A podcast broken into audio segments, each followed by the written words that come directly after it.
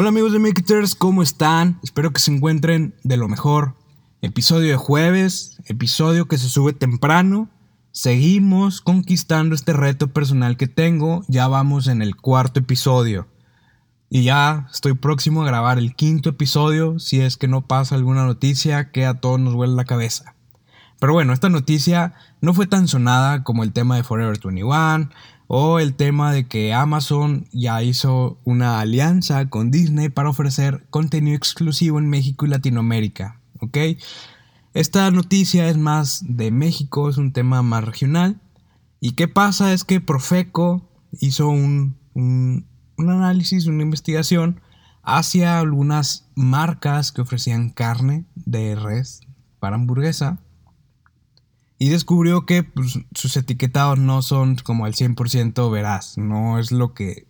No traen lo que dicen en la etiqueta, básicamente. Pero, ¿qué está pasando? Yo pensé que las mentiras ya habían pasado de moda, pero no, no es así y nunca lo será. Y al igual que tu ex, algunas marcas nos mienten y eso es muy triste para todos, ¿ok? Si a alguien se le salió una lágrima, perdón, pero tu ex te mintió. Se tenía que decir y se dijo. Y bueno, es que algunas marcas que ofertan carne de res para hamburguesas en realidad contienen pues grasa de cerdo, pellejos y soya en gran proporción. Estos resultados, como mencioné, provienen de un estudio que hizo Profeco, donde examinó 35 marcas, de las cuales en 13 se identificó un etiquetado engañoso. Y pues qué mañosas salieron estas empresas.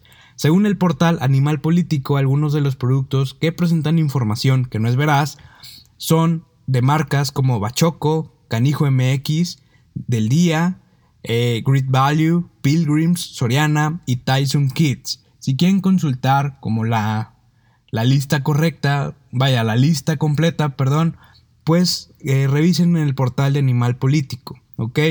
Y bueno, es que en su mayoría, además de su componente principal, ya sea res o pollo, dependiendo de lo que estuvieran vendiendo, y anunciando en el empaque, pues también presentaban carne de cerdo, piel de pollo o costilla de pollo, además de soya.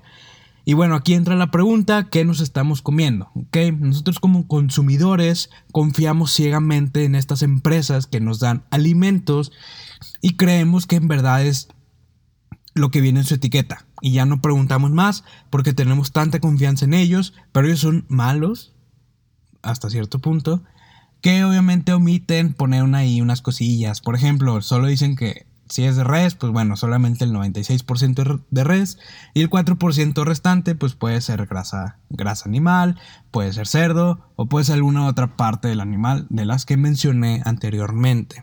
Entonces, Aquí es donde entra nuestra responsabilidad como consumidor, porque recordemos que vivimos una era sumamente tecnológica y además tenemos empowerment. Esto quiere decir que nosotros tenemos el poder de buscar información en Internet sobre las marcas. Y si ustedes se, se acercan más a la Profeco y empiezan a investigar más sobre la revista del consumidor, se podrán dar cuenta que pues muchas veces hacen como estas radiografías a los productos. De hecho, hace poquito había en Facebook como muy viral que andaban compartiendo mucho.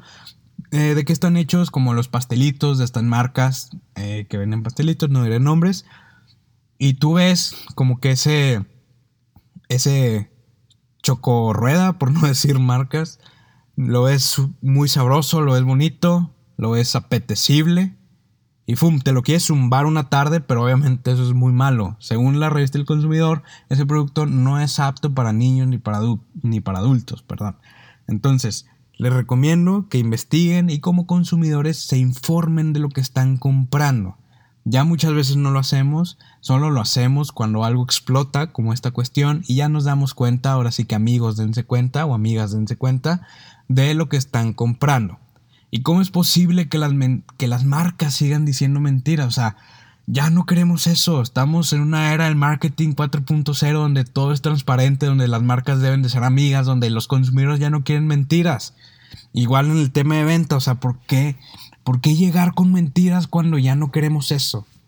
Y les voy a contar una historia. A mí me da coraje. Pero bueno, esta historia sucedió en Playa del Carmen. Yo fui a una boda en un hotel, es que es el Hotel Barceló. Y si ustedes no saben, el Hotel Barceló, dentro de sus instalaciones, que están muy grandes, tiene una discoteca. ¿Ok? Si ustedes ya sabían, pues bueno, qué chido, vayan. Este, tiene una discoteca y ahí el día de la boda nos fuimos de afters, o sea, se terminó la ceremonia, después fuimos a la fiesta en esa discoteca y yo me acerqué a la barra a pedir unas bebidas y ahí habían unos señores, que uno de ellos se me quedó viendo así como súper fijo y yo fue como que, pues, ¿qué onda? ¿Qué, qué se te perdió? ¿Qué? Y ya que me dice que no, no, nada, nada, nada, es que te me seas conocido. Y yo que, ah, qué caray. Y ya me quedé platicando con este grupo de personas. Y pues todo bien. Eh, me enteré que trabajan en una empresa que tiene el nombre de una letra griega. Que esta empresa procesa alimentos y embutidos y eso. Entonces, no iré marcas, piénsenle tantito y van a saber de quién hablo. Entonces, ¿qué sucedió? Pues bueno, yo seguí la fiesta, yo seguí platicando con estas personas y me regresé con mi grupo de amigos. Después, una persona que también pertenecía a este grupo de, grupo de señores se acercó más y me empezó a preguntar, o sea, a mí como más datos personales, pero obviamente no se los iba a dar porque es un completo desconocido en la playa. Y me empezó a preguntar sobre cuál era mi nombre, qué estudiaba, dónde trabajaba y todo eso. A lo que yo le respondí, obviamente, con puras mentiras. O sea, pues para qué le iba a dar compartir esa información sensible. Entonces, como empecé a mentirles a todas las personas que iban con ese grupo de vendedores de esa empresa de la letra griega que procesa embutidos, pues bueno, al final de la noche, para no ser el cuento largo, ya cuando todos estábamos un poco pasados de copas, pues obviamente era una boda, estábamos disfrutando todos, se acerca un señor y me dice, oye, yo sé que me estás mintiendo, dime cuál es tu nombre real. Y yo, obviamente fue como que, claro que no, no te estoy mintiendo. dice, sí, pero tú mientes muy bien, ya dime qué haces. Y yo le dije, pues nada, o sea, yo estudio, yo pues vivo solo y hago cosas y cosas así, o sea, como intentando sacar así la vuelta al tema. Y me dijo, ¿sabes qué? No me digas nada más.